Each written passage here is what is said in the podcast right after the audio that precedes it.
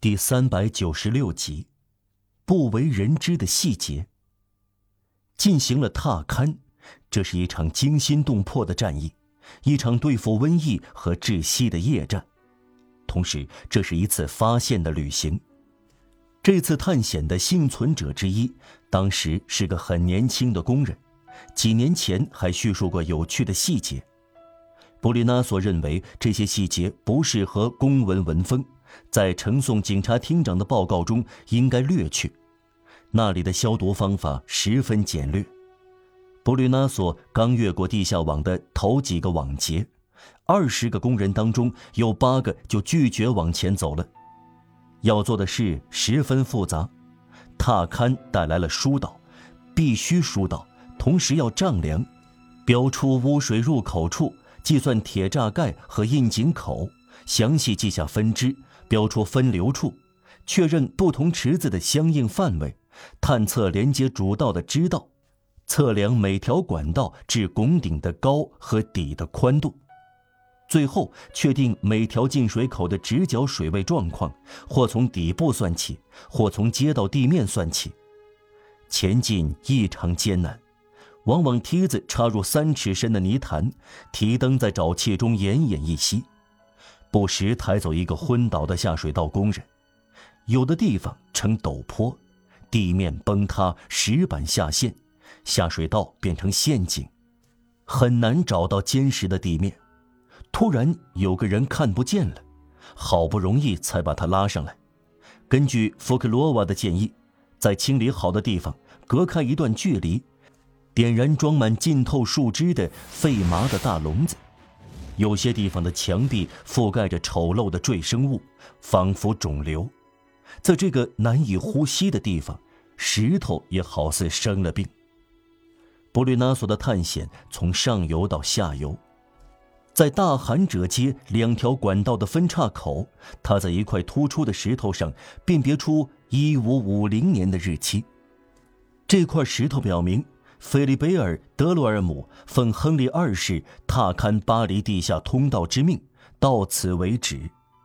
这块石头是16世纪在下水道的标记。布吕纳索在彭索和神庙老街的管道中还发现了17世纪的工程，是在1600年至1650年之间加固的拱顶。在污水干管西端，他也找到了18世纪的工程。是在1740年开凿的拱顶下水道。这两条拱顶下水道，尤其后来的那条即1740年的那条，比1412年的那条环城下水道工程还要破旧，裂缝更多。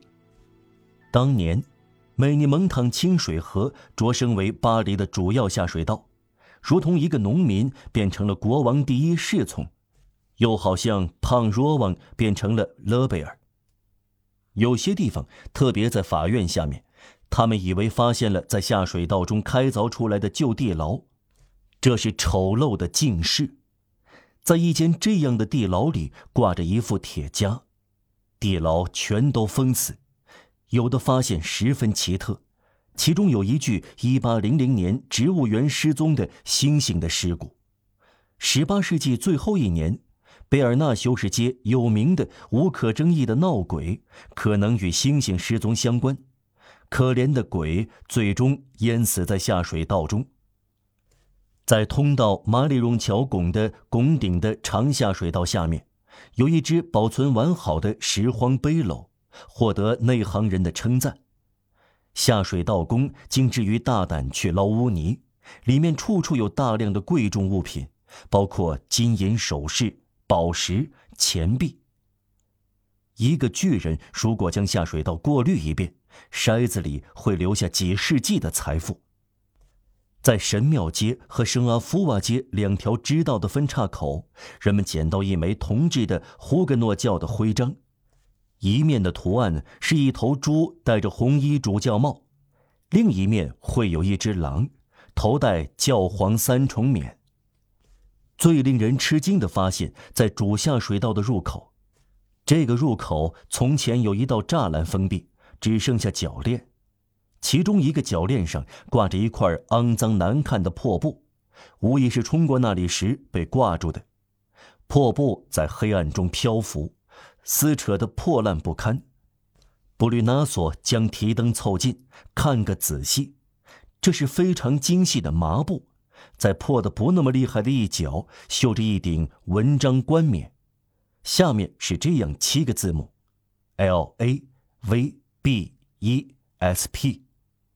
这是一顶侯爵的冠冕，七个字母意为罗贝斯平。人们认出眼下的东西是马拉的一块裹尸布。马拉在年轻时有过风流韵事，当年他在德尔图瓦伯爵府当兽医，他的风流韵事得到历史考证。他同一位贵妇有染，留下这条床单，是残留物或者是纪念品。他遇害后，由于这是他家中唯一精细一点的床上用品，便用来掩埋他。老妇人。用这颠鸾倒凤的床单包裹着悲惨的人民之友，送入坟墓。布吕纳索走了过去，让这块破布留在原地，没有清理。这是不屑一顾，还是尊敬？马拉可以两者兼而有之。再说，命运在上面留下了相当明显的印记，人们犹豫着不敢碰它。另外，应该让坟墓里的东西留在所选择的位置上。总之，这件遗物是奇特的。一位侯爵夫人在上面睡过，马拉在里面腐烂。他穿越过先贤祠，落到下水道的老鼠口。这张床单从前滑脱，会愉快地描绘出每一条褶皱，最后值得但丁的注释。全面踏勘巴黎地下排污水道持续了七年，从1805年至1812年，布吕纳索边踏勘边下指示，领导和完成巨大工程。1808年，他挖深了彭索的下水道，到处增加了新管道。1809年，他把下水道推进到圣尼德街下面，直到圣婴喷泉。一八一零年推进到了冷大衣街和老年妇救院街下面，一八一一年推进到了小神父新街、追求场街、披荆街和王宫广场下面，一八一二年推进到和平街和昂丹街下面。同时，他对整个地下水网进行消毒和清洁工作。从第二年起，布吕纳索让他的女婿纳格尔当了助手。本世纪初，古老的社会就这样疏浚了它的双重底部，清扫了下水道。这毕竟是清扫过。回顾一下，巴黎古老的下水道就是这样弯弯曲曲，四处龟裂，沟底铺石残缺不全，呈碎裂花纹，被泥坑切断，路线奇怪的被直角折弯，不合逻辑的升降，臭气熏天，蛮荒粗俗。淹没在黑暗中，石板上满是伤痕，墙壁上满是伤疤，阴森可怖。支道向四面八方延伸，纵横交错，分道密集，像鹅掌一样。坑道呈星状，像盲肠死象，布满硝的拱顶，恶臭的排污水井。墙壁像患脱皮性皮疹似的渗水。从顶部滴水，黑洞洞的，什么也比不上这个古老的患溃疡的地下墓穴更可怕了。这是巴比伦的消化系统，兽穴、堑壕，开辟出街道的深渊，巨大的鼹鼠洞。